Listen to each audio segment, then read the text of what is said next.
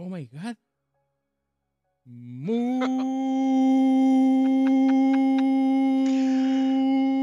Oye. Espérate.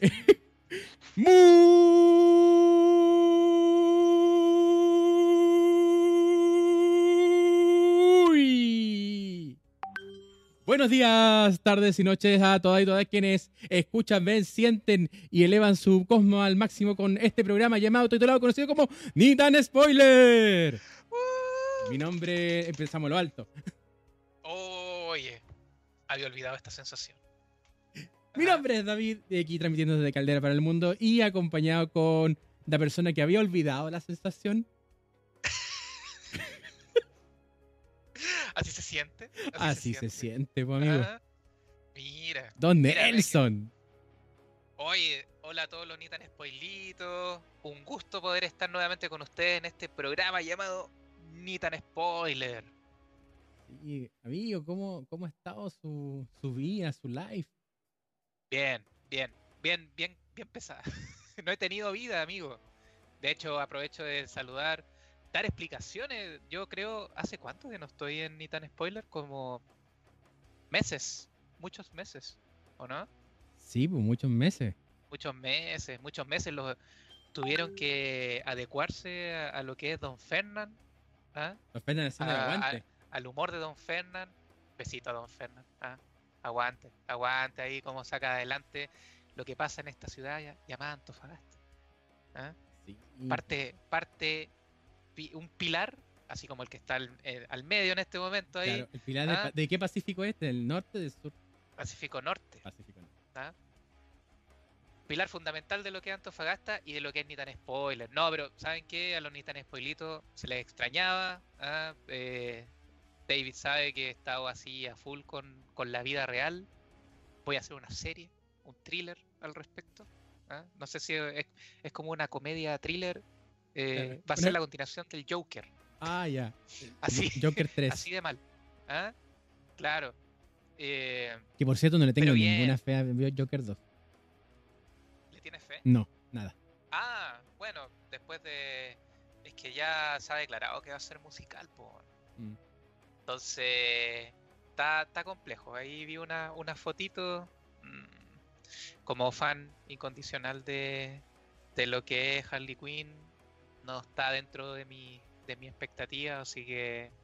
Nada, pues, hay- las malas decisiones de Hollywood. Por eso ahora está, están en huelga, pues, bueno, Mm. aparte. Así que. Sí, pues. Nada que hacer. Yo estoy. Lo único que me deja tranquilo es que alcanzaron a grabar Barry completa. Así que Oye, sí, yo, yo no sigo esa serie, pero por lo que he escuchado, creo que el final fue bastante contundente. sí, o sea, mira, ahora este domingo, el domingo pasado, eh, estrenaron la- el capítulo 4, ya terminó la, primera mitad y seguimos ahí con la segunda parte. Van a tener solamente 8 capítulos el- esta temporada Ya. de Barry y está muy buena. Qué bueno. No, sí, realmente, la verdad es que nunca la he visto, pero es una deuda pendiente. Tengo más deudas pendientes que... Ah, oye, que, que la deuda externa que tiene Argentina en este momento. Sí, Uh. pero mal, mal, mal. Más mal, deuda mal, mal. que la, la pensión de alimentos de Franco Parisi. Más o menos, más o menos. Ah, podría ser, eh, oye, estrella ahí en el, en el partido de la gente. Sí, podría, Estoy- eh, podría ir reemplazar a la candidata a narcotraficante. Ahora va a quedar un cupo. ¿O no? No, pero, pero amigo, eso es por alguna razón. Ah. No, no, solamente porque-. Ah. incomodando, incomodando a los poderosos. A Ah, claro, claro, es por eso. No, pero si hablaba poderoso ahí es Castrito. Sí, no, él- Castrito él debería ser el candidato. Es ñuño. Ah, pero es que es, la- es de la otra lista. Ese es el problema. Sí. Claro, claro, ahí, ahí está el problema. ¿ah? No, pero bueno, eh, pa- aprovecho de comentar un poco de que actualmente solo estoy siguiendo eh, dos series eh, que tiene que ver con Succession y con Ted Lasso. Al final ese Ted Lasso, hay que ser franco, transparente. Don David me dijo, puso en el, en el, en el WhatsApp que tenemos en el del, de Nitan Spoiler, Oye, la, la- salió la última temporada, está buenísima. Entre las 3 y las 5 de la mañana vi todo. Yo, yo no vi, no no me dio el cuero. Sí que me falta, me falta un capítulo, terminé en el, en uno que hacen en eh, que viajan a Ah, ¿cómo se llama este esta ciudad? Bueno, viajan a otro país, ¿cachai? A hacer un partido amistoso. Pedazo de capítulo, weón. Lo, lo amé, esa, esa sensación que uno necesitaba. Necesitaba un poquito de, Así como. de amor al corazón, weón. No, y, y el, el inicio de temporada es muy bonito, o sea, eh, por lo que, bueno, ya tenemos capítulo de Ted Lasso también, entonces, termi- como termi- terminó en ese cliffhanger en que Ted devela sus traumas de la infancia a la, a la psicóloga, y ahora lo vemos más terapiado, hablando de su, de su rollo. Ahora igual han, eh, han manejado súper bien ese tema. De hecho, bueno, yo creo que cuando termine la temporada probablemente vamos a hacer un episodio. Ahí sí voy a estar para fijo. Eh, y, y lo han em- están, están explotándolo bastante bien. Eh, además de que ahora tenemos a otro personaje, ¿cierto? Que se encuentra, que es muy relevante para Ted y que ahora pasa a ser un, un enemigo mortal, por así decirlo, Mm. para la liga de fútbol que, que se encuentra ahora en el West Ham United. ¿ah? Entonces, eh, no, está está súper bien. La, la- cómo ha ca- cambiado un poco la interacción de los personajes. Eh, puta, me gusta, weón. Me gusta. Y la otra que es como toda la otra sensación de poder que es Succession, weón, que está así en el pic en este momento. Yo estoy súper perdido de. Succession. ¿Ah? Yo no estoy viendo Succession, pero voy a verla. Puta. Es- eh, ya, viste, todos tenemos deudas pendientes. tengo una Puta, deuda con también podría Succession. ser par- del partido de la gente, amigo, ¿eh? Sí. Pero ver cómo me, me- meto, me- cómo me meto a traficar para poder estar ahí en el partido Claro. para que me para tener No, una candidatura. maravillosa serie, así como donde aparece así como, de hecho, en este mismo fondo así, esto es cine, lo mismo, me falta la copa porque increíble esa serie, weón. Realmente no llegó a un punto en que todos los capítulos son buenos. Sí. No, eh, entonces estamos en- qué bueno que estamos en esto de pagar deuda porque de hecho hay una película que, no- que yo quería, quería comentar y que no la hemos bueno, ninguno la, la ha visto y apareció el Oye, amigo- de- la de Javier, con Javier que dijo, oye, hay que esta película, ¿te acordás? No sé si cachaste en las redes. no, no, no, ¿cuál? Ya, pero lo que pasa es que eh, estamos hablando de. O sea, el del capítulo de Whale que, grabamos. Entonces, Ah, bueno, de hecho, de hecho iba a decir, ni tan spoilito, espero que no se sientan mal, pero pasamos de Whale a este episodio. O sea, sí, bueno, es otro Entonces- punto, pero... ya, pero la- la- ya, entonces ahí Javier dijo, oye, eh, si íbamos a hablar de After Sun. Entonces le dije, pero grabemos uno nosotros. Y entonces vamos a tener un invitado pronto que va a estar conversando de After Sun. Buena. Y, no, eh, si na- ni tan spoiler tiene que ser así. Yo creo de que ahí con los brazos abiertos a, a recibir a, a aquellos fanáticos que de repente hasta por rubro pueden aportar más. Ustedes ya se dieron cuenta. Yo creo que los ni tan spoilitos se dieron cuenta de que cuando es ñoñería, acá. Acá aparece, ¿cachai? Y, y así también, oye, por lo que estaba cachando este fin de semana, el de los estrenos de terror. También. Exacto, tenemos Entonces, Terror en las Calderas. Eh, bueno, Mm. este, este capítulo lo van a ver después de Terror en las Calderas, pero sí, claro, sí, sí, sí. para que se- si no lo vio, se devuelve, se devuelve uno. Claro, claro. Y habremos, habremos hablado sobre el, sobre el, el ángel exterminador de Luis Buñuel, una película de director español, eh, gra- eh, mexicana. Oye, qué buen grupo tenéis en allá, weón. Mm. La verdad es que eh, cuando de repente he estado trabajando en la noche o puta, escribiendo y cuestiones, dejo lo- las grabaciones anteriores y bien, weón. Eh, es un gran grupo el que el que está allá en, Caldera, weón. Sí. Sí, pues sí, ahora presentamos, Planetaria Spoiler, presentamos otro proyecto y el otro mes nos da la respuesta, por lo menos ya pasamos la primera fase. Así que hay a cruzar los dedos y que resultó bien. Los tanispolitos van a ver después que ahí Don David va a estar hablando desde el jacuzzi. Claro. ahí tirando dólares para todos lados, ¿ah? tirando proyectos para acá, para acá. ¿ah? Así se mueven, así Sí. se mueven una vez que entran al, al mundo, ¿ah? Al mundillo mundo de los proyectos.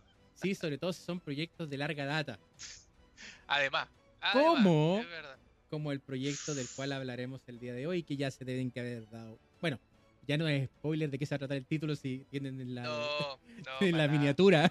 De hecho, de hecho, yo, yo de hecho, bueno, voy a, voy a tomarme una licencia. Bueno, eh, Don David sabe, eh, Vamos lo, lo voy a poner poner en primer plano usted. a mi, a mi mini me, a mi mini me ahí que, que aparecía ahí en la. Esto, esto es parte de, de lo que va a pagar mi vejez. parte de la colección que va a pagar mi vejez. ¿Ah? Ahí un. Ahí a, a, a Mu. ¿ah? Ahí, saluditos. Pero ya saben pa- de lo que vamos a hablar hoy día. po. Sí, po. Bandai Namco. Patrocínanos. ¿Y tú qué signo eres? Yo soy Géminis. Dígalo con todas No, yo soy Géminis. Saga de Géminis. Saga de Géminis sería mi caballero. Wow, O wow. Canon. Gran, gran, gran personaje. Saga. Saga, canon. ¿Qui- ¿Irá a salir en este proyecto? Va a salir, va a salir, bueno, por spoiler, son seis películas. Ah, ándate, cabrón.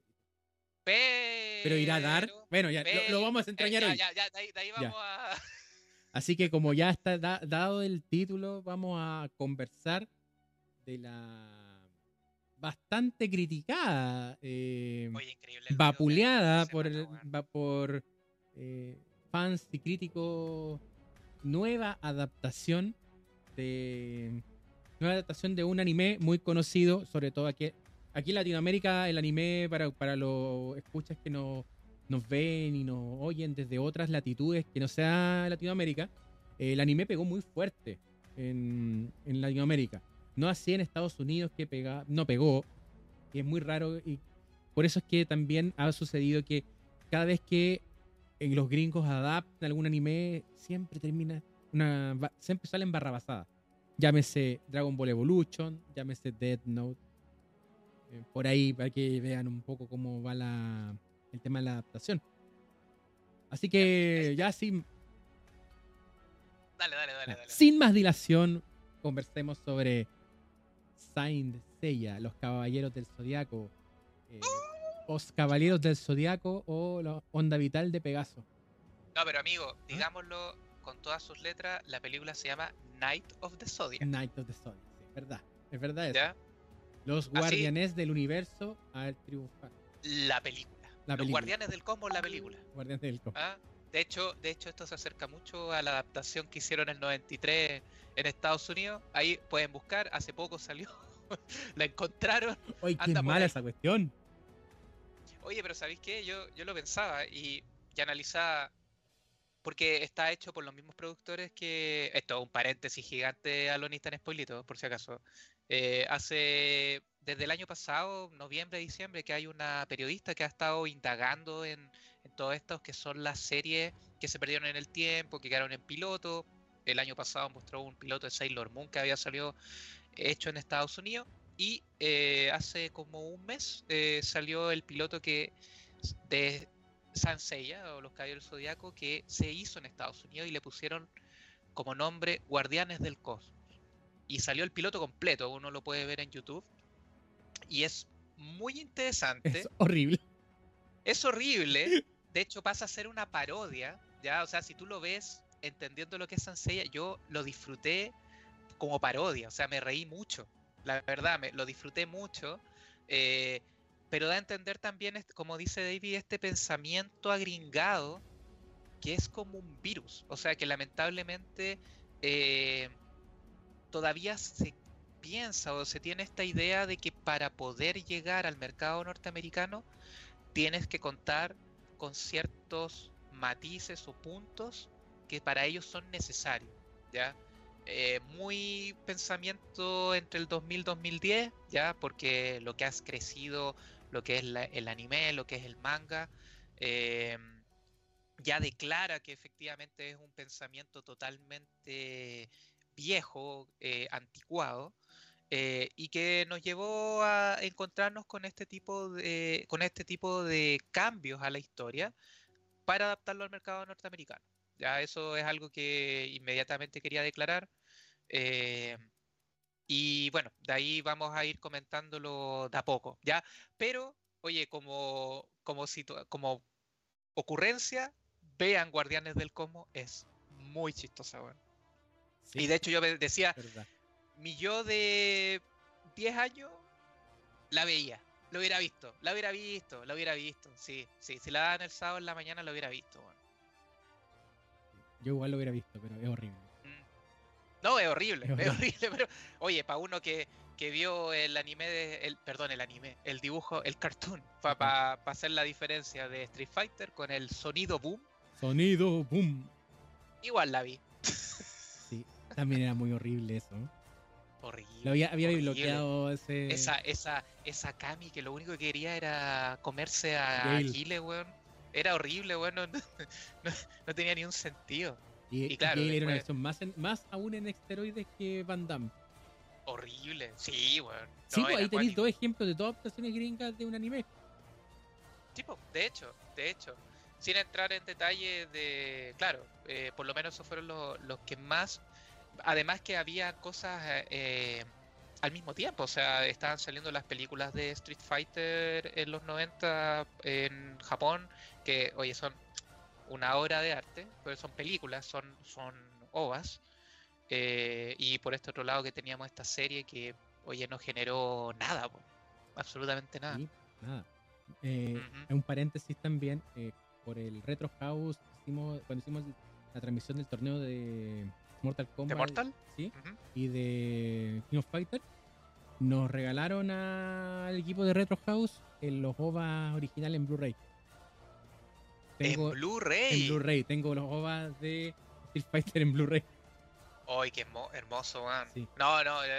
o sea, bueno, así como los invitamos a ver Guardianes del Cosmos en YouTube, afortunadamente, como son animes antiguos, uno los puede encontrar completos. Dense el tiempo de ver la película de Street Fighter, man. Eh, dura una hora y media, no más allá que eso, y hasta el día de hoy, para mí, una de las mejores escenas es la pelea de Chun-Li contra, Contra Vega. Vega. En, la- eh, en, en el con- hotel. Y con, claro, en el hotel y con Gile tratando de llegar por el teléfono. No, es- está muy bien animada, es, es muy, muy entretenida. Sí. Pero ahora démosle a lo, a lo que nos convoca. Estamos, A nos lo que nos estamos, convoca. nos estamos yendo Power tangente. Rangers. Power Rangers. Hola- ¿Viste? Hola, al- Always. Puta, Está ya, buena, ahí- ahí hablamos, ahí hablamos, ahí- hablamos. Pero es malísima, pero nos encanta. Mira, es que sabéis que voy a. Para los, los ni tan spoilitos, voy a ser franco. ¿Ya? Y voy a juntar estas dos. Porque, obviamente, de manera interna hemos conversado al respecto. Para mí, y lo voy a declarar inmediatamente, tanto esta, este especial de Power Rangers que pasó, como esta película, son oportunidades desperdiciadas. Sí. ¿ya? Lamentablemente. ¿ya? Eso, esa es mi declaración. Y la otra declaración que voy a hacer, antes que todo, es que esta película no es un Sansei Evolution. ¿Ya? Por favor, a lo- lo- yo sé que los ni tan spoilitos no caen en este juego que mm, inundó lo que es eh, YouTube de críticos latinoamericanos, que era ver estas eh, estas imágenes clickbait de el, el crítico llorando sangre como Chiryu y que no, no, no, no, ustedes son mejores que eso, ¿ya? Y yo, yo le decía a David, eh, yo soy fan acérrimo de, de, de- de los Caballeros Zodiaco, de lo que es Sansei, hasta el día de hoy lo sigo. He visto todo, todo, todo, todo lo que he podido ver de Sanseiya y no cae en ese nivel. ¿ya? Entonces, de alguna manera, eh, y, y ¿por qué puedo entender que, que lleguen a pensar eso? Es porque esto no es una adap no lo puedo ver como una adaptación. Ya, si yo pienso que voy a llegar a ver una adaptación de Sanseiya, inmediatamente me voy a ver eh, disminuido, me- voy a, voy a decir, ¿qué es esto? No tiene nada que ver. Y, aún así te lo podría criticar, pero pensando en, en el fan que, que lo vio, que lo vio, oye, que entiende de qué se trata, que es un, es un anime, oye, que era importante, Claro. eh, de alguna manera lo declaro inmediatamente. No, no caen en ese nivel, no jueguen, no piensen de que efectivamente tiene esa calidad. eh, y espero que dentro de lo que vayamos conversando también entregue argumentos. Ya yo, voy a- yo le decía a David, yo voy a ser lo más eh, ¿cómo se llama esto? Crítico posible. Ya estoy dejando fuera el fanboy que, que tengo dentro, porque que está herido, ya, hay que ser franco, pero también la disfruté. Ya, y hay cosas rescatables dentro de todo, y hay otras muchas cosas que van a ser mejorables, pero lo interesante es de que ya el director, ¿cierto? Que es Toman eh, Baginski, ya ha tomado nota, ya, entonces, ¿cuál es el mejor escenario que nosotros podemos tener para seguir viendo este tipo de, de, de, reimaginación, ya, prefiero llamarlo así, es yendo al cine, es viéndola, ya, véanla primero, véanla, no, no la van a pasar mal, ya, véanla, háganse su propio su propia eh, conclusión al respecto, ¿ya? Y démosle la oportunidad para que efectivamente puedan llegar a cumplir con parte del plan que tienen, ¿ya? De hecho, eh, yo no sé, David, si tú sabes, lo vamos a comentar al tiro, si es que esto es un gran plan, ya que tiene Sony con, con Toei Animation, ¿ya? De hecho, en, en distintas, eh, distintos lugares del mundo, la película está declarada como The Beginning, ya, o sea que es el inicio de una saga que ellos tienen planificado, que yo no sé cómo te tenían tanta fe, ellos planifican en seis películas. Entonces, con todo el ruido que ha hecho, ya, o sea, ustedes se imaginarán que estoy un poco inmerso en, lo que tiene que ver este fanboísmo de, de. Esta semana ha sido un desastre. Nunca, nunca creí de ver una eh, a fanáticos tan tóxicos, ¿ya? Y de hecho ahí aprovecho de saludar a Pablo Arcadia, que tuvo un, encontrón ahí con, con él. Eh, porque para él no existen los fan tóxicos, yo creo que sí existen. Él pasó a ser un fan tóxico y por eso critiqué su, su, crítica de la película. Hoy estamos entrando en eh, salseo. ¿Cómo? ¿Salseo? No es salseo, no, no, o sea, es que, bueno, es que por eso, tal vez eh, todas estas ideas van a ir saliendo, pero, pero es que hay que dejar de lado el fanboy. ¿ya? O sea, yo, dadas las circunstancias, no podía esperar que saliera una adaptación de la, de la serie. No podía esperarlo, ¿ya? Tenía que creer que es una reimaginación, ¿ya? Entonces, como punto de partida, dado que, que David sé que tiene eh, preparado el tráiler y todo. Ya pasó. Creo. Ah, ya fue, ya. ya lo mostré. Lo puedo mostrar de nuevo, no hay problema. no, no, no, no. no es que eh, a lo que voy es de que eh, no caigan en el juego de los clickbait y, y de alguna manera eh, espero que con la conversación traten de, también ver que la van a pasar bien. Ya tampoco, con todo el conocimiento que ustedes han compartido con nosotros, con todo lo que hemos disfrutado viendo otras películas, vamos con otra mentalidad. ¿ya? y ahí yo, a medida que vayamos conversando, les voy a ir también contando cosas que han ido pasando en el fandom, ya porque, como les digo, ha sido increíble la mala recepción y una mala recepción sin siquiera ver el producto, ya y que creo que eso es la peor eh, la peor estrategia que podemos tener en este momento. Sí, yo creo que, bueno, también haciendo como un poco el disclaimer, eh, también soy fan del, me, me gustaba mucho la, la saga, quizás no, no sé si tanto al nivel de, Nel, como el de Nelson. Pero creo que a esta película se le ha dado más fuerte de lo que se debería. Porque a lo más es un producto mediocre. Eh, adaptación igual es raro decir adaptación. Porque, porque en términos formales lo es. Pero con suerte de la premisa, si tratamos de buscar el material de fuente, con suerte serían los dos primeros capítulos ni siquiera alcanzaron a adaptar el torneo galáctico, que es la primera gran saga que tiene y que se aboca a presentar a los personajes. Eh, también siento que está muy distante de Dragon Ball Evolution como adaptación de, de un anime. Eh, creo que también, también, es, también como e, es bastante fallida y son oportunidades bien perdidas porque la base de, de la saga, desde el manga y lo que se trasladó a los dibujitos animados, está en la telenovela. Y creo que eso, ¿por qué pegó tan fuerte el anime y particularmente Saint Seiya es porque es una novela, una telenovela. Es Betty la Fea de anime. Y no estoy siendo ni, ni remotamente sarcástico. Saint Seiya es eso, es una telenovela. Qué notable, weón. Sí, sí. Es, Es una telenovela. Entonces, Venimos de novelas, pues, oye. sí, los, po, los sí, algo que se eran una telenovela, Sailor Moon era una telenovela. claro, po. Tenemos ese, esa sensación, eso Sí, que nos por e- gusta. por eso pegó tan fuerte en Estados Unidos, o sea, perdón, en Japón, porque, porque eso el anime pega. Allá está- se dan los doramas, ponte tú. Entonces, eh, eh, venimos de una tradición similar en cuanto a, a productos como, eh, no son productos como vacíos, sino que son productos de, de baja, de poca tensión.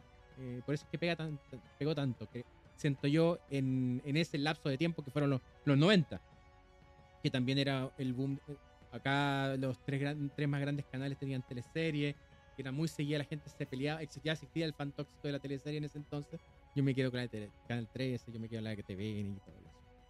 Entonces creo que eso de, la- trasladar la telenovela a, a lo gringo no está, po, y por eso, y eso es de lo que carece esta adaptación, esta rein- reinvención de, de Saint Seiya, y eso que siento que es lo que la hace fallida, porque si lo vemos en términos formales, yo sigo diciendo, es una película mediocre, pero no es un bodrio, no es asquerosa, no es in- ino- inobservable. Entonces, creo que ahí también es un, po- un poco, eh, eh, y a lo mejor también lo podemos, podemos hablar de po- por qué estos productos terminan fracasando, porque no traspasan ese espíritu, eh, no traspasan ese espíritu. Las buenas adaptaciones buscan que es aquello que hace especial la adaptación, pero eh, no al calco. Ahí el problema no es que hayan cambiado cosas, no es que. No voy a decir nada de Sean Bean todavía, pero no es que. No, no, yo, yo también. Todavía no. eh, sí, sí, sí. No es que hayan puesto a, la Fuerza Fénix ahí porque sí, a ser eh, la villana de la, de la película. eh, no es porque le hayan Pero tiene cambiado. sentido. Sí, Tiene, o sea, es que por eso, ahí, no es porque hayan cambiado el nombre a hagamos, Saori. hagamos- hagamos una sinopsis primero. Sí, Como pase, todavía la hacen, ¿cierto? sí, todavía hacemos la sinopsis. Ya. Sí, esto, este ha sido el capítulo más desordenado de hace mucho tiempo. Sí, sí, vine, a- vine a, a desordenar todo. Le, le pido disculpas ahorita en spoilitos, pero yo, bueno, voy a declararlo. Esta película se estrenó en Latinoamérica el 27 de abril. El 27 de abril yo estaba en el cine. Voy a comentar. Habíamos nueve personas en el cine. Oh, Nueve. Nadie, nadie. No había nadie. Y de hecho, lo más gracioso, me acompañó Lorena. Resulta que llegamos a Cinépolis, ¿ya? Eh, para usar el, nombre internacional que, tiene Cinehoid, eh. Y eh, estábamos esperando que. Oye, la- tenía la hora de entrada a la película y llegamos unos 5 o 8 minutos antes. Y no había nadie que, que tomara los tickets. No había nadie. Entonces, bueno, no- y nosotros quedamos como primero, ¿cachai? Así como esperando a ver si nos atendieran. No había nadie y vemos que se empieza a formar una fila, o sea, seis personas. Eh, y atrás caché, no, estos vienen a los caeros, éramos puro, puro eh, adulto joven en su pic de la vida, Y sin cosplay. sin cosplay, nadie con cosplay, pero algunos con sus poleras de, de Sansella, bien bonitas. Yo fui con. tenía laboral porque eh, nada que hacerle. Y lo gracioso es que, ¿sabes qué? Entremos nomás. Así como que dijimos, entremos nomás, pues si no, no hay nadie que nos esté esperando. Entramos, éramos seis y ya estaban los otros tres adentro. Nueve.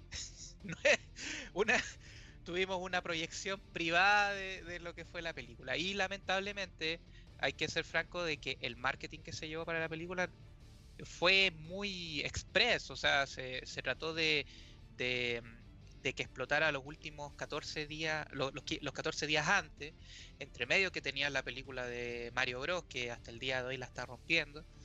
Eh, entonces, todo eso también eh, generó una improvisación importante. ¿ya? Hay que ser franco que la película hasta ahora ha hecho cerca de 2 millones 800 de dólares, pero que tiene una, unas proyecciones desfasadas. Ya nosotros en Latinoamérica le, nos dieron preferencia ya para estrenarlo el 27 de abril. Se está estrenando en. Se, estrenó en España, España, em, España, Latinoamérica. En Japón se, estreñó, se, se estrenó esta semana, creo, una cosa así. Y en Estados Unidos se estrena eh, la próxima semana. ¿ya? En Francia también se estrena la próxima semana. Entonces, eh, hay preocupación porque efectivamente está siendo un fracaso en taquilla frente al costo. El costo de la película fue 60 millones de dólares. Dos ya. Eh, entonces, y hay que pensar, claro, o sea, pensando en lo que es marketing y todo, esta película debería ser por lo menos unos 100 millones de dólares para pensar, por lo menos en que hagan una continuación, para mi gusto. Creo que Sony no, no, se, no va a aceptar ni siquiera si es que no se recupera la plata. ¿ya? Entonces por eso, ya, ya para que se vayan haciendo una idea de cómo los, la, la visión errada de que hubo respecto a lo que es esta película, ¿ya? O la forma en la cual se estuvo presentando. Eh, oye, tengo que hacer la introducción. Estoy súper desordenado, weón. Ayúdame. tenéis que, tenés que, Córtame, córtame, anda diciéndome. Voy a, ya, voy a primero pedir disculpas porque solamente quedamos en hacer este capítulo, no nos pusimos de acuerdo en nada. No. Sí, no, no, es que, mira, es que también yo le dije, yo salí del cine y le dije, y le mandé un mensaje a David, David necesito hacer un, un capítulo de esta web. Así, eh, así, yo de, verdad le dije, necesito hablar de esto, nada más. Y claro, nos tomó más tiempo, de hecho, si ustedes entran a YouTube van a encontrar otras críticas, y, y de hecho la que más valoro es una que se desarrolló el día miércoles, que fue de Universo Sansella, ya que es como, es como el canal que agrupa a todos los subcanales fanáticos de Hispanoamérica de los Caballeros Zodíacos, ¿ya? Y donde hicieron el gran programa respecto a, a, lo, al análisis de la película, ¿ya? Eh, me hubiera encantado haber sacado el capítulo antes, pero era imposible, ¿ya? Ahí David, David siempre está disponible, yo no pude, ¿ya? Y, pero igual los invito, ¿ya? Porque ahí va a ser interesante que también tengan, si es que están interesados en entender más de todo el ruido que ha hecho esta película, de todas las horas que van a encontrar respecto a las críticas, les eh, recomendaría esa, ¿ya? Ese, ese podcast. ¿ya? Pero era algo que teníamos que hacer. Y, por eso como que vengo como a, vomitar cosas. Ese, ese, esa es como la sensación que tengo actualmente. Sí. La verdad me cuesta como hacer la sinopsis y se puede, siento que se puede resumir esta una historia de origen de superhéroes. Eso es, eso es Saint es como que descubre el personaje de Seiya, eh, descubre, descubre, que tiene un poder, hay ciertos grupos que la, los persiguen, aparece Sean Bean y Sean Bean dice, Spoiler. Spoiler. Eh, ocurre lo mismo que con otras. Claro, o, spoiler. Spoiler. Ah, spoiler. Chombin muere, como siempre. Oye, lo gracioso es que dentro de una entrevista que él hizo, él sabe que es un meme. Él lo sabe. Sí. Él lo sabe. Él sabe de que todos esperan que muera. Es, es parte de su. ¿A cuánto me van a pagar? De hecho, dentro de los 60 millones, hartas luquitas se fueron entre entre Bean y la Fanca Janssen. ¿Para sí. qué estamos con cosas? Y la Fanca Janssen está en modo, en automático. Uf. Aunque, aunque su declaración es que ella eh, tomó, fue partícipe dentro de eh, la escritura de su personaje. Uy, tiene que haber estado en muy mal momento para que él saliera. Porque, ya, eh, lo estaba mencionando, es una historia de origen no tiene nada más que nada más que una historia de origen es como una, película es como Black Adam en como en estructura. Aparece estoy diciendo cosas horribles pero sí es así. Eh, prefiero pues, que le digas eso a que sea a seguir comparándola con Dragon Ball man. sí ya eh, es Black Adam así de, en ese, en ese nivel hay que estarla competir. Entre Black Adam y Ant-Man la última Ant-Man. En ese nivel hay que en ese nivel compite no más abajo ¿ya? Entonces tenemos esta, eh, esto que descubre su poder, aparece Sean Bean y le dice, oye, Seiya, ahí tenéis Cosmo, te van a buscar. Y, y Seiya, no, no pasa nada, y después ya, sí, igual puede ser. No, mira, toma esto. Y aparece, yo estoy, y Sean Bean le dice, estoy cuidando a la diosa Atena. Y ahí está. Y Ah. aparece una cabra así, y es No, como... y, lo, y, lo, y lo chistoso es que dice es que tal vez, tal vez por mi hermana, que también cuando era chico me entrenaba y pasaron cosas raras así, porque también hay que entender de que, oye, así como acá tenemos a los Michaels y cosas, allá en Asia tú te podés llamar Seiya, pero podéis tener una hermana que se llame Patricia. Ocurre, ¿Cómo se te ocurre? es, es normal, es es normal, po. ¿ah? claro, claro. Entonces, le trajo todos esos recuerdos.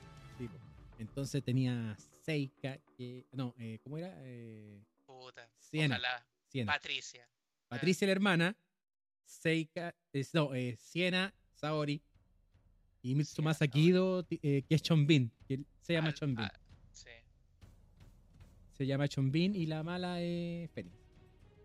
King Grey. Que son re poco reconocibles. De hecho, hay, hay un personaje que se llama Nero y que al final de la película me doy cuenta, o sea, me entero porque se pone una armadura que era la adaptación de Iki de Fénix. Sí, Sí, mira, ahí hay situaciones súper complejas. Para que ustedes sepan, en la adaptación en portugués que se desarrolló en Brasil, sí fueron inteligentes de mantener los nombres anteriores de la serie. Ya eh, tienes a Saori como Atena, tienes a Iki como Fénix, tienes a Seika como Patricia. eh, un poco de marketing también, porque de alguna manera sabemos de que esta, esta película no estaba hecha para los fans anteriores. Ya, eso es, ese es una- un punto. ya. mercado nuevo. Pero por último, darle, claro, ellos querían tratar de entrar a un mercado nuevo que nunca les ha ido bien, nunca han podido entrar. Pero dale, dale, dale. Y por otro lado, que eh, adaptaron nombres, que es muy, es muy interesante de que la mayoría de estos nombres provienen de la adaptación italiana que tuvo Sansella en su momento.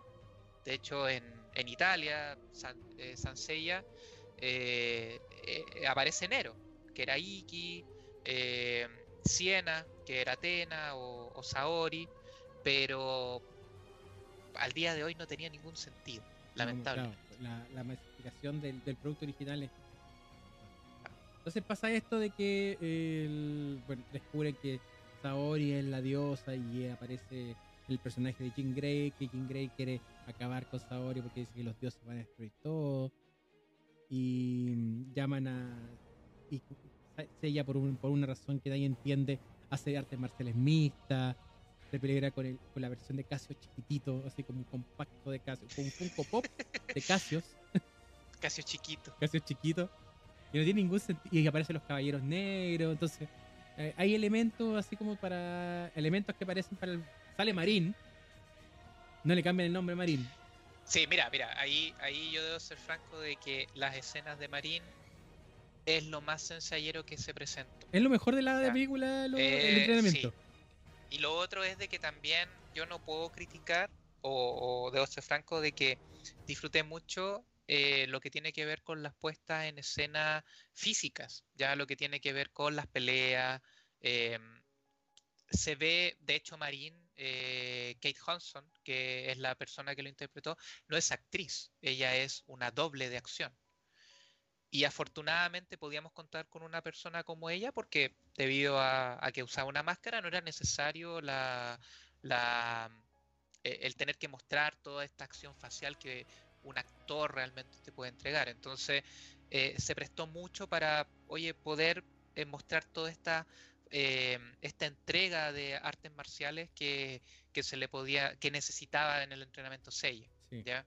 Eso, eso lo puedo valorar totalmente. Es que, Y ¿sabes es, qué? y es un, Yo creo que esta película, me, mira, me llama la atención lo de lo de Gina, porque creo que lo, lo que, en la que acierta esta película, exceptuando al, al Fénix, o sea, perdón, a, a Jean Grey, ah, es el casting. Casting está bien, sí, tiene mala dirección. Es, Es que, distinto, mira, pero el ahí- casting está súper bien. vamos, vamos a entrar quizás un poco en detalle. El punto es, yo debo decir que a Thomas Baginski yo les tenía mucha fe. Ya es una persona de que ha hecho buenas adaptaciones. Estuvo involucrado con The Witcher, ya. The Witcher eh, fue bien adaptada. Que está muy bien adaptada, ya. eh, y él también eh, declaró que él conocía la serie. Él es, él es polaco. eh, nosotros sabemos que el, gran fuerte de fandom que se generó respecto a la serie fue Europa, Latinoamérica, ni siquiera Japón. Ya por eso cuando después, si ustedes van leyendo respecto y ven que en Japón no ha generado tanto ruido, es porque nunca ha generado ruido, a diferencia de lo que pasó en Latinoamérica o Hispanoamérica, eh, incluyendo a, a España. Sí. ¿ya? Que, oh, Eh, que- te quiero, quiero decir algo importante. Nosotros siempre nos burlamos de España por sus eh, malas traducciones, por su doblaje, por sus Pasó lo mismo que en Brasil. Sí, Pero el opening de España es 100 veces superior al, al original y el que llegó aquí a Latinoamérica. Bueno, Tengo que Es que es decirlo. God, po, es God. Sí. Aparte, bueno, Sí. es que ahí, ahí quiero, quiero complementarlo. O sea, los mercados son Latinoamérica, eh, bueno, Japón, porque estaba pensado para ello, Italia, Francia y España. Ya, ese, para, para que entiendan un poco, ese es el fuerte de Sansei. Ya siempre ha sido el fuerte por los 40 años que, que 35 años que ya lleva la, la franquicia. Eh, y de hecho en, en España actualmente el doblaje pasó lo mismo que en Brasil. Fueron más inteligentes en decir, oye, vamos a mantener los nombres que corresponden. No como pasó en Latinoamérica. Y de hecho, lo que más duele es que los mismos actores de doblaje actualmente hicieron una solicitud por redes sociales para tratar de suplir ese error. O sea, así de mal o de malas decisiones tomó Sony de que lo- eh, en este momento, si ustedes entran a redes sociales, hay una campaña que busca, primero, que los, que los personajes utilicen sus nombres originales, Iki, Saori, ya Seika, Alman, eh, eh, Mitsumasa en vez de Alman, y por otro lado, que digan los nombres de los poderes, ya, que es algo extremadamente absurdo que no lo hayan considerado. ¿ya? De ahí entramos un poco en lo que tiene que ver cuál es el alma de Sansella, porque de hecho ni siquiera hemos hablado de la armadura, ¿ya? O sea, que Claro, que ya ya es es un otra cosa. y ¿ya? ya es un tópico Es, es un tópico por sí mismo. Sí.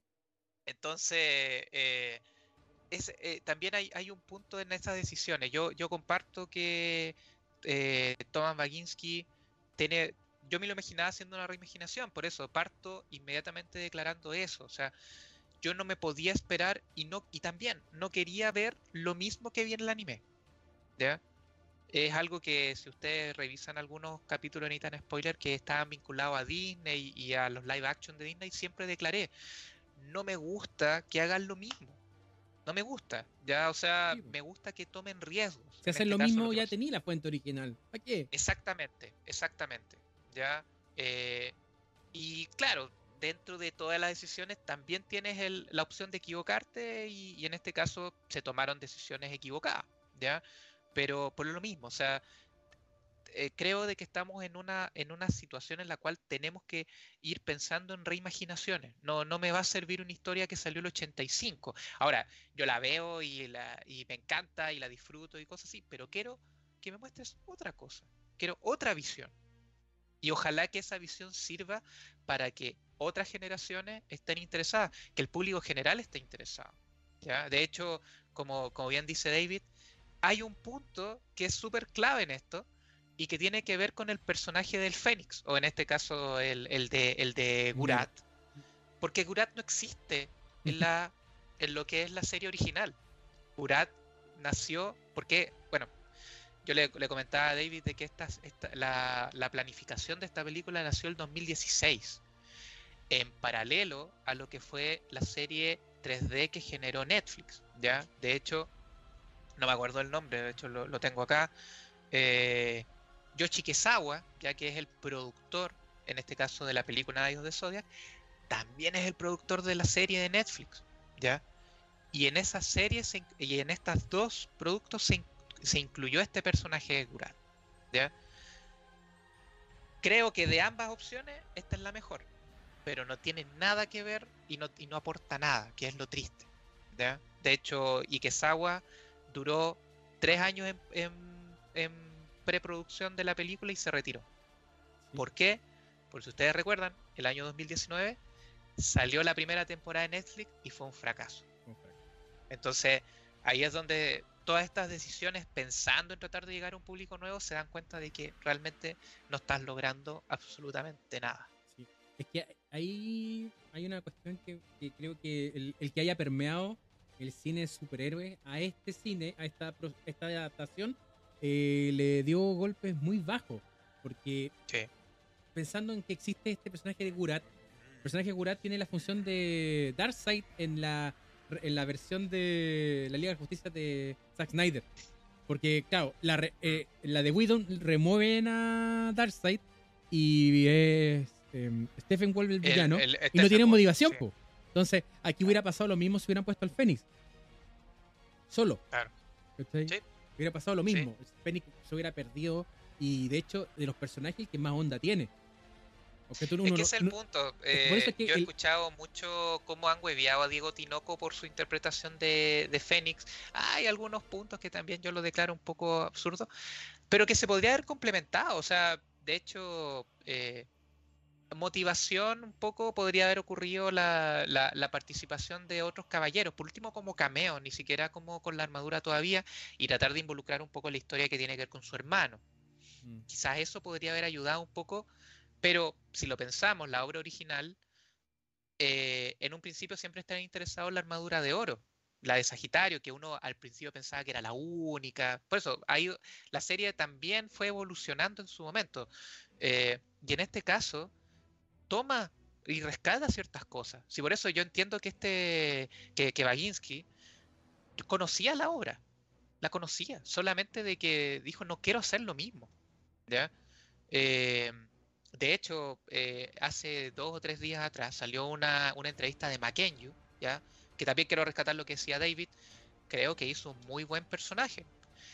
Es un mal actor frente a lo que hacen los actores de Estados Unidos era un buen actor respecto a lo que hace la, lo que tiene que ver con la cinematografía japonesa. ¿ya? Y uno de los puntos que fue importante para que lo eligieran fueron dos. El primero, que está en su peak respecto a, lo que es la eh, el, fan, el fandom. Ya él, en este momento es, es, uno de los actores más llamativos para el fandom eh, femenino especialmente. Y segundo, es uno de los pocos actores japoneses que habla inglés. Porque esta película nació hablando inglés. Entonces, eh, por lo menos en lo, en lo, que tiene que ver elección de personaje, como lo declaró David recién, está muy bien pensado. Está muy bien pensado. Diego Tinoco, ascendencia, de descendencia mexicano-ecuatoriana, también conocía la obra original entendía lo que era el, el Fénix. De hecho, en muchas entrevistas él declaraba, oye, mi familia casi me reta cuando les dije, oye, no sé si hacer la película de los Caballeros del Zodíaco. Oye, los papás lo querían matar. Decía, pero ¿cómo? Oye, si esto es parte de la esencia. ¿Cómo deben negar eso? ¿Cómo? Claro, me decían Seriki. Entendiendo todo el trasfondo que tiene el personaje. ¿ya? Entonces, eh, hay, una, hay una situación que, claro, tal vez si hubieran sacado el personaje, eh, hubieran perdido un poco, ¿ya? Se podría haber complementado. Es que también depende cómo querías hacerlo. Entiendo que por presupuesto de repente no querías tratar de meter más personajes si no tenías la capacidad de CGI o, el presupuesto como para poder establecer una buena presencia. Pero de alguna manera por historia quizás igual podrías haber generado alguna eh, algún interés extra. Em, y en realidad, como les decía, Gurat en la serie animada, ya que es la hermana, de, por así decirlo, de esta película, es un hombre, ya es un hombre militar, el cual era amigo de Kido, y que ellos dos se encuentran esta, esta situación respecto a las armaduras, y que con ello él empieza a generar todo este aspecto militar. Acá no termina de cuajar mucho me interesa, me encontré muy inteligente la idea de hacer la esposa de, Kido, pero la parte como tecnológica y lo que buscaba, eh, no. Y eso hace que por lo menos los 30 primeros minutos pasen a ser algo random, sacado de distintas películas. Ya Sí. pensando en películas de acción, peli- perse- pensando en persecución, en un CGI horrible que es la persecución de, del Jeep. Ya ahí, ahí yo dije, ya, ya, ya, ya veo para dónde va. Em, pero volvemos a, a- yo lo vuelvo a declarar, o sea, es lo que la producción japonesa, porque esta es una, es una película 100% japonesa, ¿ya? Por eso, si bien está pensado en el público hollywoodense, es japonesa, ¿ya? Para que no digan, no, es que acá la mano de Hollywood jugó mal. No, señor. No, señor. Esto está Lo mal subo aquí pensado nomás. primero. Aquí se lo dijeron Sí. primero. Sí, esto estuvo mal pensado solamente. ¿Ya? Y, y claro, pero pensando en que queremos llegar a Estados Unidos. Y el 12 de mayo, cuando se estrene, se van a caer de espalda cuando vean que lamentablemente toda esta idea fue un bodrio y que no resultó. Es que eh, ahí está el asunto. Tampoco entendiste audiencia. Exacto. ¿No entiendes? Exacto. No, eh, la- este- las decisiones de. Porque se ve que hay conocimiento. No, recalcamos, esto no es Dragon Ball Evolution. Entonces, claro, la gente que hizo la película sabía del material de origen, pero los comités de producción de no, váyanse por acá. Y es realmente lo que tiene podrido el cine, el, cine palomitero. De hecho, eh, recién se, me pasaba una cosa, y era de que dentro de estas entrevistas de Mackenzie, él declaraba de que Baginski le dijo, no quiero que veas la obra original. Eh, Cuando yo leí eso dije, ya, dijo, no quiero que veas la obra original, guíate por lo que te converse yo, por lo que dice el, el libreto, cosa de que hagas tu propio sella.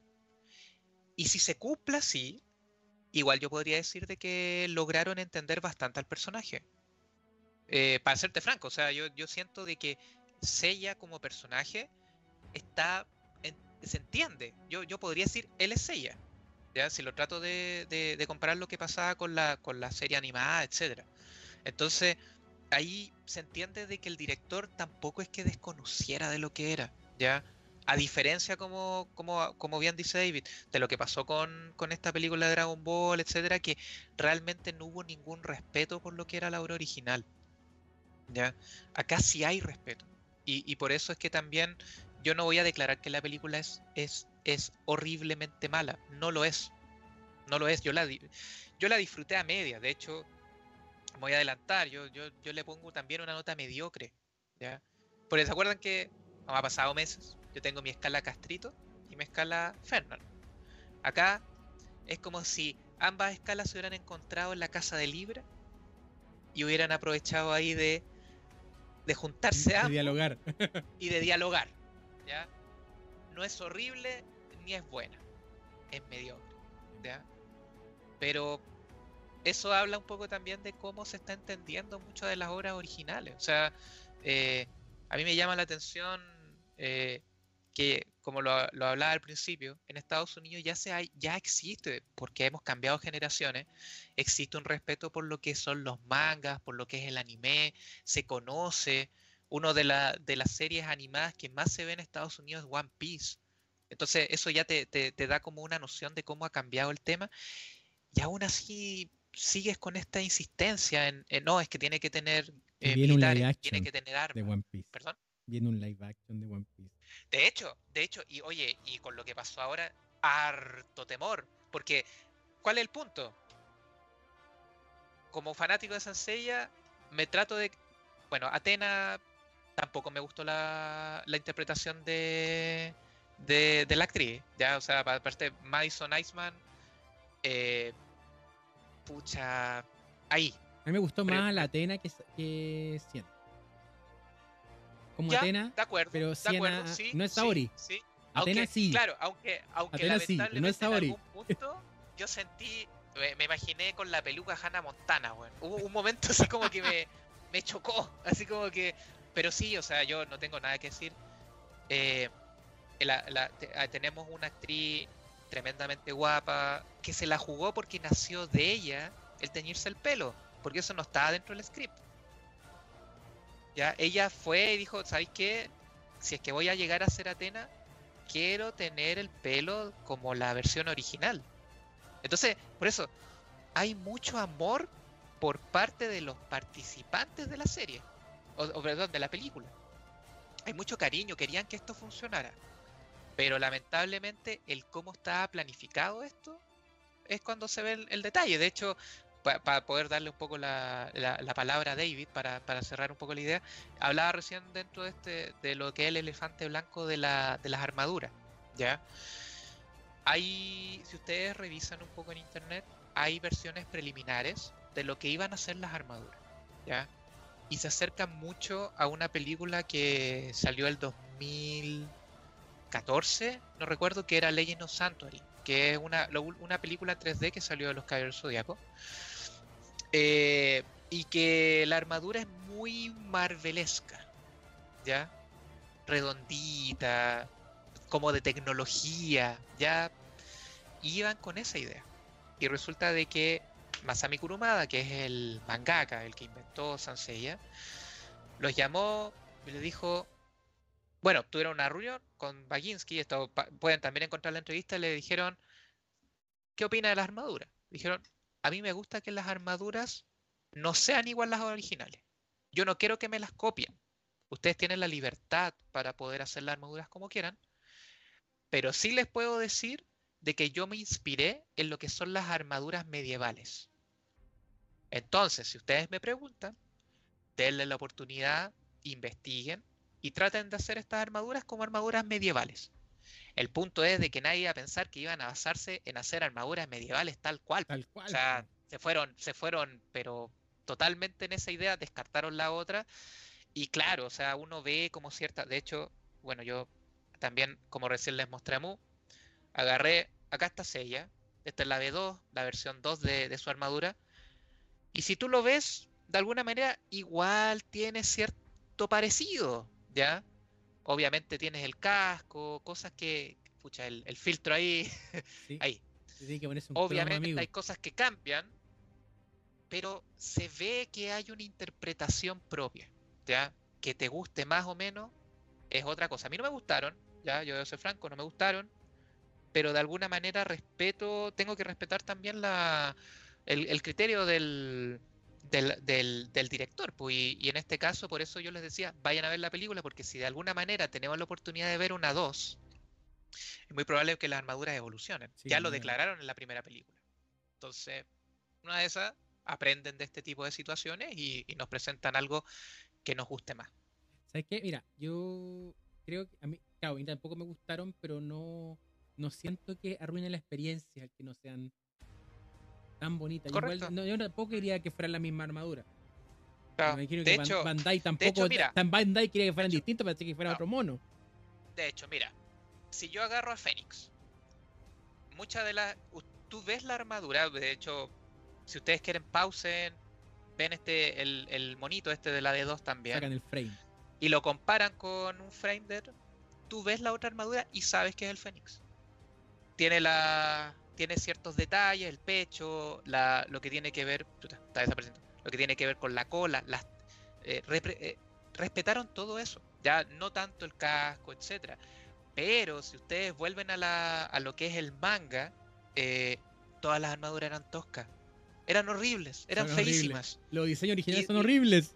Lo, dice exacto. Entonces, y después fueron evolucionando. Y claro, cuando ya empezamos a ver el anime, oye, eh, todo lo que tenía que ver eh, em, la, la, adaptación, pucha, la, las modeló espectacular, pero, pero era parte del proceso creativo. ¿ya? Entonces, yo creo que ahí, ahí influyó mucho la estilización de los diseños de Araki con Exacto, Araki, Araki, Pro ahí, obviamente metió la, mano, ¿ah?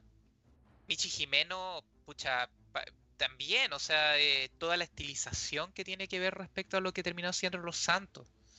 Entonces, em, como bien, yo comparto lo que dice David, o sea, el tema de las armaduras ya después pasa a un segundo plano, ¿ya? Eh, yo la hubiera, por eso, ya es como tú hubieras hecho la adaptación, ya yo de hecho, he estado trabajando harto en un script de la película. Me puse esa, me puse ese desafío, ¿ya? De alguna manera me estoy dando un tiempo porque quiero hacer un script mío. oye, ¿cómo lo hubiera hecho? Y es peludo, es complejo. ¿Por qué? Porque de alguna manera eh, quiero tratar de mantener a los mismos personajes. Y ya tengo algunas ideas y cosas así, pero respecto a la, a la- a la armadura, ¿quién me dice que está en lo correcto o no? Si es que más encima el autor te da esa libertad. Hay que, de hecho, también a los Nintendo Spoilitos les voy a comentar de que la, cuando se hizo la presentación en Japón, cuando se hizo el, el estreno, la alfombra roja, salió Masami Kurumada a darle la mano a todos los a- y estaba feliz.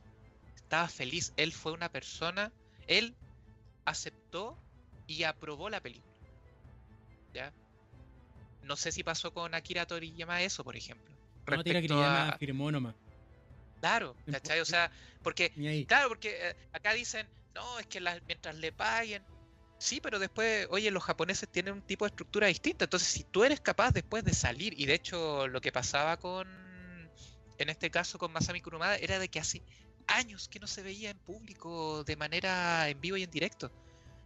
Y el tipo salió a darles el, el espaldarazo respecto a su proyecto. Entonces, eh, oye, hay, hay una confianza y por otro lado de que efectivamente es tu visión y te la respeto.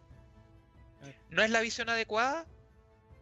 Es que- posible, Es que eso es totalmente interesante posible. Porque el Saint Seiya, o sea, Knights of the Zodiac no es la primera adaptación que tiene. O sea, hay varios spin-offs y muy raro encontrar spin-offs buenos de Saint Seiya. O sea, para mí sería la saga, eh, sería el.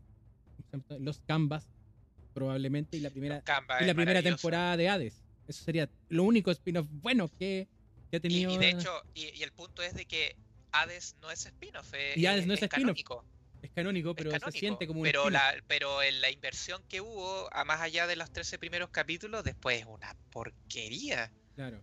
Y el otro está inconcluso y es hermoso el los canvas. Claro, claro, y tienes a, a este a este spin-off que hizo los, los Canvas, que es maravilloso, que hasta el día de hoy todos los los fans de la serie siguen pidiendo la tercera temporada, Y porque hasta- quedó podría decir que es hasta superior que la serie original. Sí, Es es que está muy bien planteada. Bueno, y, y de hecho, bueno, eh, esto no tiene nada que ver con la película, pero actualmente hay muchos productos que todavía se siguen haciendo de Sanseiya. De hecho, hace una semana, o, estamos todavía, lo que pasa es que como pasó la Golden Week en Japón, en este momento no salieron eh, mangas de estreno, pero se está estrenando la última tanda de lo que es el Next Dimension, que es la última saga que tiene que ver con los caballeros canónicos, o sea, hablando de la historia que partió el 85. Y lo interesante es que tomó consideración cosas de eh, los canvas.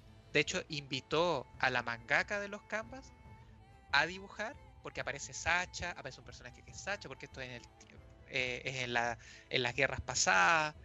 Entonces, hay un respeto por lo que se está haciendo por, por, por y por lo que tra- trata de hacer eh, otros autores. Ya yo creo que eso es súper valorable. Y claro, hay algunos que le pegan al palo, ¿cierto? Como es la autora de, de los Canvas. También como pasa con el spin-off de Saint Tacho, ya que es un, un spin-off pensado en caballeras, ya en, en caballeros femeninos, eh, que también es muy bueno. Pero hay otros que efectivamente no funcionan. Y, y que van a quedar en el olvido, tristemente. Sí, porque porque eh, tratan de hacer algo distinto en el departamento en que no se convierte como en el alma y en la esencia del producto original. Así que las adaptaciones funcionan cuando eso, ese espíritu es el que logran traspasar.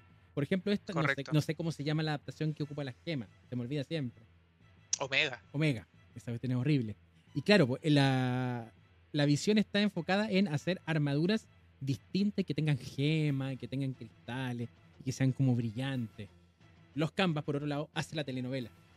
Pero hace una Correcto. telenovela con una capa de profundidad de personajes que tiene la saga original y que, por ejemplo, los Knights of the Zodiac, de la que nos, nos tiene el día de hoy hablando, saca, extrae y completamente del, del producto.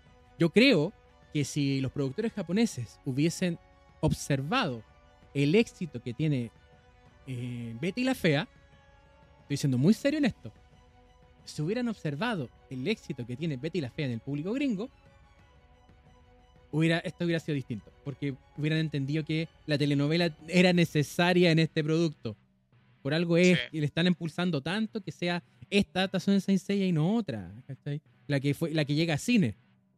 Que- Claro. Entonces ahí está, la- ahí está la el punto. O sea, tenía un mercado que necesita, que igual puede consumir eh, subópera, que es la, así se le dice la telenovela en Estados Unidos. Sí. Oye, yo, yo concuerdo totalmente. O sea, de hecho, yo eh, tenemos conocidos, amigos que son muy fan de Betty la Fea, rescatando eso. Yo nunca la he visto, pero es muy llamativo el impacto cultural que generó. Y, y de hecho, hace como un- una semana o dos semanas atrás encontré un video, eh, ahí aprovechando el tiempo libre, donde aparecía la, la actriz, de, eh, la, la Olsen, la de Marvel, eh, no me acuerdo el Olsen. nombre de la actriz, y resulta de que ella, eh, era un video muy cortito, y decía que para ella una de los- las mejores series que había visto era Betty la Fea, y que había alucinado con Betty la Fea. Y, claro, o sea, hace todo el sentido de que efectivamente esta, ese tipo de, de serie novelesca en el cual tienes una, una historia grande, tienes muchas eh, eh, historias de amor entre medio. O sea, eh, recién tocábamos lo que hubiera pasado con, con el personaje de Nero o, o de Iki. ¿Qué pasa si tratas de incluir lo que es Esmeralda? ¡Esmeralda! y todo y toda esa sensación de odio y amor que había por el personaje y por el padre padre cierto que era el que entrenaba ahí que, que lo hacía pebre y que trataba mal a la hija y que él lo único que quería era salvarla y que para tener los poderes iba a tener que matar a Esmeralda o Sí, sea no, la mató él la mató el bueno pero novelesco totalmente Sí, novelesco po. y, a- y se encarga de hacer una telenovela en base a, al amor de hermano. Porque claro, pasa la historia de Esmeralda y es el amor de hermano. Saori, o sea, Seiya ama a la diosa Atena, no porque sea la diosa Atena, sino porque es su amiga de la infancia. Chao. ¿Cachai? Entonces, es, eh, es eso, es amor puro. Y, eh, De hecho, y, la hecho, característica... un, un pequeño como spoiler, o, o más o menos para que el gran, el gran plot twist que está ocurriendo actualmente en la, en la serie Next Dimension, en este manga, es de que tienes a Hades, a la a, Atena, digamos, que, que es la, la Atena del pasado, que, que es la misma, supuestamente es la misma Atena de los Canvas, estamos hablando como en el, el- pasado hace 100 años, y tienes a Tenma, que es el, el Seiya del pasado, y que en el último capítulo, David, en el último capítulo, está a punto de, estaban a punto de, de matar a, a, a Atena y se le ilumina la muñeca. Y se le empieza a iluminar la muñeca a Tenma y se le empieza a iluminar la muñeca a Hades. Y es porque cuando eran niños ellos habían hecho una cadena de flores Claro, y que era algo que es novelesco, un rescate así, pero eh, eso, eso no- claro, hay algo que los japoneses creo que tienen, tenemos mucha, eh, muchas cosas similares respecto a ese tipo de historia. Si pasaran Pasión de Gavilanes allá en Japón, la romperíamos. Sí, ¿cachai? O sea, es- Es eso, les Ochin, gusta Ochin, esa- cuando trajeron Ochin a Latinoamérica la rompió. Ochin, Ochin, po, ¿cierto? Y ese es un drama familiar horrible, tremendamente. Es doloroso. Entonces, entonces, esta No. cuestión es telenovela. El- el- lo que define el personaje de Sella de Pegaso es que nunca se rinde. Y de hecho Claro. es como casi un meme que pierda todos los sentidos y lo único que lo impulse es esta necesidad de proteger. Oye, de Y- hecho, y que no- de hecho, algo, algo que ahí, por ejemplo, me, me molestaba. De hecho, voy a volver a rescatar lo que está pasando con en redes sociales. Eh, muchas de las críticas que están saliendo, yo entiendo de que hay muchos diálogos que son repetitivos dentro, o escenas que pasan a ser un poco repeti- repetitivas dentro de la película, ¿ya? Especialmente la interacción que tienen Seiya con, eh, con Siena, ¿ya? Pero hay algo que yo no puedo entender de aquellos que dicen que les gusta la, lo que era Sansella y que es de que, eh, y te lo prometo, lo he escuchado en más de una crítica, es, eh, es que no puedo entender por qué eh, van tres veces y me dicen que Seiya no se va a rendir y que no se rinde. Si ya me lo dijeron una vez, ¿por qué lo tienen que seguir repitiendo en cuatro escenas más? Amigo, ¿viste lo que es el, el original? Es parte de, parte de ver a Seiya agotado, ver que no se quiere rendir, decirlo, ¿ya? Y con eso demostrar que por sobre todo va a estar dispuesto a salvar a Atena. Y te lo tienen que recontradecir. Es parte de la esencia. ¿Ya? Entonces ahí es donde también se, ha entrado un poco en este juego. No, es que no tiene ningún alma de, lo que eran los Caballeros del Zodiaco dentro de esta novela. Amigo, no podría estar más equivocado. Están las cosas, no podría estar más de manera mediocre. Es mediocre, claro, está efectuado de una manera mediocre, pero está. es el punto. es el punto. ¿ya? Entonces, por eso, no, no, no le crea. Eh, y, vuelvo a, rescatar a, dos o tres argentinos ahí que, han hecho su reseña respecto a esto de que no, es que yo soy fan y yo no puedo entender a ellos que, se creen, que dicen que son fan y, les gusta la película, si esto es una, es horrible, no tiene nada. Yo no te entiendo a ti, realmente. Yo, yo por eso no, no he entendido ninguna de esas críticas, porque realmente está mal generado el, el, plot de esta novela, pero el, la semillita está. Y también nos damos cuenta un poco de, de, cosas que e, actualmente se siente que faltan. Yo también las sentí que faltaban, pero tampoco puedo decir que son la esencia. ¿ya?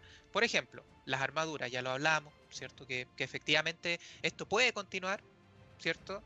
Con las armaduras bonitas o feas. Y lo otro es la sangre, ¿ya? Para muchos que no tuviera sangre lo encontraban tonto, que escapaba de lo que era el espíritu de Sansella.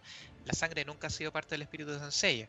Ayudaba para entender un poco el nivel de violencia y de poder que tenían los caballeros. ¿ya? Eh, que estaban a punto de morir, lo, que ocurría un poco la batalla, ¿cierto? Con, entre, entre, entre los caballeros negros y, los de bronce, y así sucesivamente. Pero no es parte fundamental. ¿ya?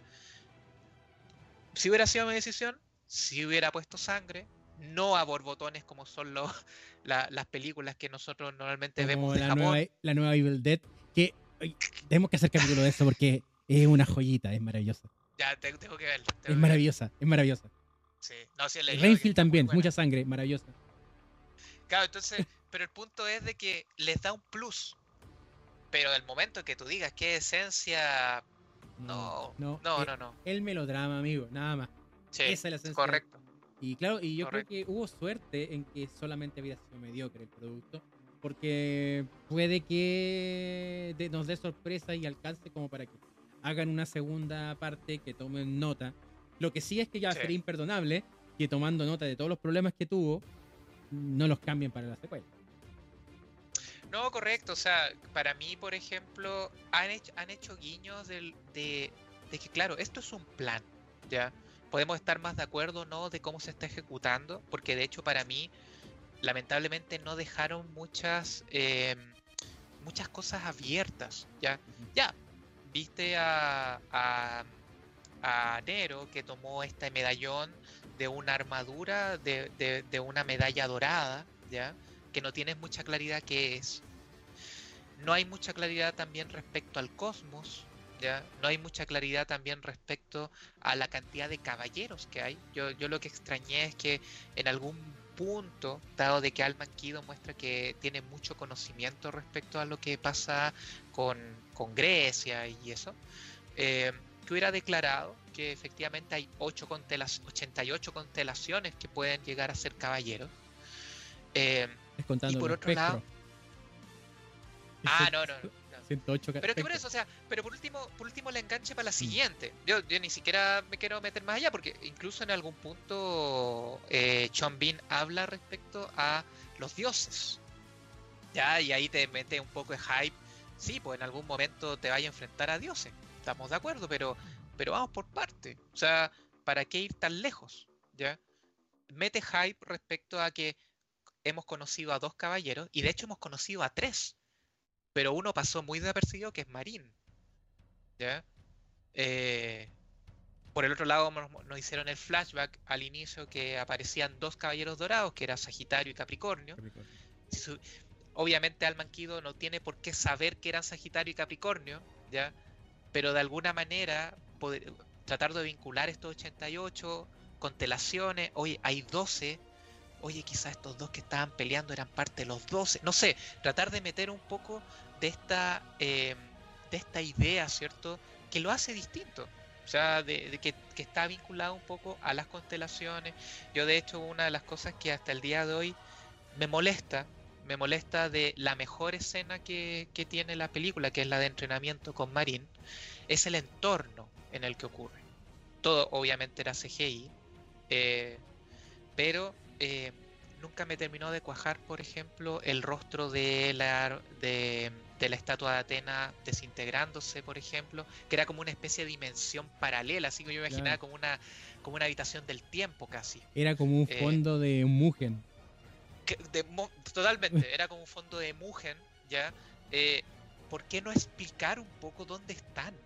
¿Ya? Eh, ¿qué, qué significaba este sector? ¿Por qué no te llamó la atención? Ya, ya sa- sabemos que están como en el futuro, porque tenían estas naves, eh, digamos, futuristas, pero aunque estés en el futuro, ¿se te hace normal ver una estatua que está en el aire de una cabeza?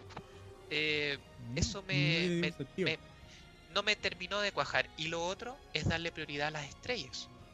En muchas escenas, eh, para tratar de hacer los nexos. Yo, yo aprendí mucho de, de lo que era el- la- las constelaciones y todo gracias a la serie original. Y era porque normalmente te hacían estos planos, estos dibujos respecto a qué eran las estrellas, cómo estaban las constelaciones, eh, un poco los dibujos, darle el sentido. Creo que ahí falló. Creo, creo que eso, ese gustito especial que lo podía tratar de ser diferenciador, falló. ¿ya? Eh, y que eran cosas muy, detalles muy chiquitos para tratar de motivarte a ver la segunda. Yo no sé si existen mucho, mucha motivación para ver la segunda. Más allá del, del 0,9% de los que somos los fanáticos de todo el, el universo de personas que hay al cine. Lo que yo, ojalá que haya una secuela, pero que tomando un poco nota y probablemente no me vaya a repetir nunca jamás esta película. Mira, yo eh, la vi en inglés, ya debido a que los horarios... Bueno, ha- hay, hay que también ser franco a eso respecto a que la- los estrenos fueron muy limitados. Obviamente la- la- las cadenas de cine hacen todo un análisis para ver a cuánta- cuántas salas van a estrenar las películas. Yo creo que no se equivocaron. Como les contaba, en el día de estreno éramos contados con dos manos la cantidad de personas que habíamos. Em, pero eh, el, el- el- el punto es cómo finalmente tratas de, de- de llegar al público completo para hacer las lucas que necesitas. ¿ya?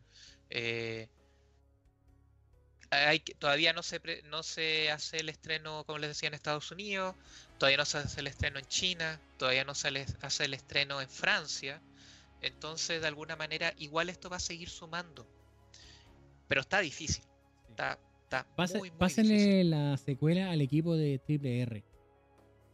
Ah, claro, claro. Eso es loco. Ah, bueno, y lo que, y lo que melodrama, decir, acción, mucho, hermoso. muchos fanáticos de muchos fanáticos de, de los caballeros dicen de que la película doblada gana mucho. Yo todavía no la he visto doblada Yo- y creo que gracias a IPTV voy a, a Black Diamond. Television Gold Gol. creo que creo que voy a tratar de verla, pero como bien dices tú David, más allá de eso Yo estoy de no creo que me repita. Estoy de acuerdo. El tema de, de la de Kurat en modo avión eh, gana, o sea, la ah, no la regla, pero ya pasa. Mm. A mí, a mí lo que me chocaba un poco era que, que tienes, claro, aquí algo positivo es que trataron de, de, de utilizar voces de la serie original, lo que es eh, para, para Siena y para Nero, pero yo conociendo la voz de, no, no recuerdo el nombre del doblajista en este momento, que es de Iki, es una voz muy adulta, entonces no sé cómo se notaba con, con la con- viendo a David, a, a Diego Tinoco con la voz un poco más raro. madura. Era raro, pero no, pero le salía bien. Le salía bien, ya, ya. Es que por eso le da, le da como, le da personalidad, o sea, lo hace como canchero. Ya. Hace De como acuerdo. canchero al a Nero. Entonces, como que Ah, siento que resulta. resulta, eh, eh, como bien resultó en el, el producto final. Porque creo eso. Carlos, Carlos Vázquez, que es el, el que está actualmente haciendo las voces de le- el que hizo la voz para la segunda temporada de Los Caballeros del Zodiaco, el, eh, perdón, de of the Zodiac anime, digamos 3D, es el que hizo la voz de Seiya para la, para la película y por lo menos he escuchado que hizo un trabajo adecuado. ¿no? Tampoco había muchas quejas. Sí. Es verdad eso. No sé, amigos, si estamos ok. Creo que ha sido el, el capítulo más desordenado que hemos Ha sido súper presentado. desordenado, pero creo que ha sido resultón, no ha sido un capítulo mediocre. No hubo, no hubo gong en ningún momento. Lamentamos el pase así como pasó así, pero. Pero sí hubo, también hemos sí contado hubo Cosmo. trama, si es el punto, Sí hubo no, no Cosmo. ha sido necesario. Claro, decía que sí había Cosmo. Ahí está. Ay, a ver. ¿Pero es como Ki o es como es? Cosmo. Ah, ya está bien. Ah. sí. Pucha, yo, yo a los Nistan Spoilito, como les decía al principio, creo que es una película que no la van a pasar mal. Eh, va a ser raro pasar de películas pucha del, de la no sé como, como molestaba recién que hablaron la semana pasada de la ballena y van a pasar a esta. Pero estamos hablando de, de, de series o sea de películas que no son complejas. Pensemos pasar de Mario Bros. a esta. Mejor. Ya o Mm. sea no se imaginen una eh, un script tan tan producido la música también yo yo soy fanático de la, de la del OST original. Quiero decir que acá rescataron algunas tonadas. eh, no es memorable, Es pero genérica. está bien. A mí para mí fue genérica. Igual de mediocre que, que la película. Sí, Pero, pero por eso, o sea, tampoco, tampoco es que la van a pasar mal. Si les sirve como para tratar de decir, ¿saben qué? Tanto ruido ha hecho, mejor voy a ver eh, la serie original para darme una idea. Háganlo. De hecho, Toei Animation liberó los siete primeros capítulos en YouTube de la serie original. Así que lo pueden ver gratuitamente, sin problema.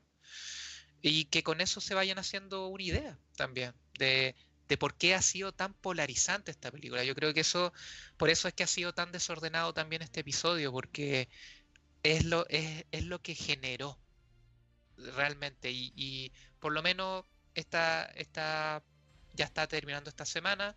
Eh, obviamente ustedes van a escucharnos después, pero por lo menos hay un, quedan unos 15 días en los cuales todavía vamos a estar escuchando al respecto y vamos a tener gente burlándose, gente a favor, gente cegada también diciendo que es una increíble maravilla que también creo que se aleja Se aleja de, de lo que es. Eh, pero dentro de todo y, conociendo a, a, a nuestro Nitan Spoilito, eh, invitarlos a que se hagan su propia su, su propia visión al respecto.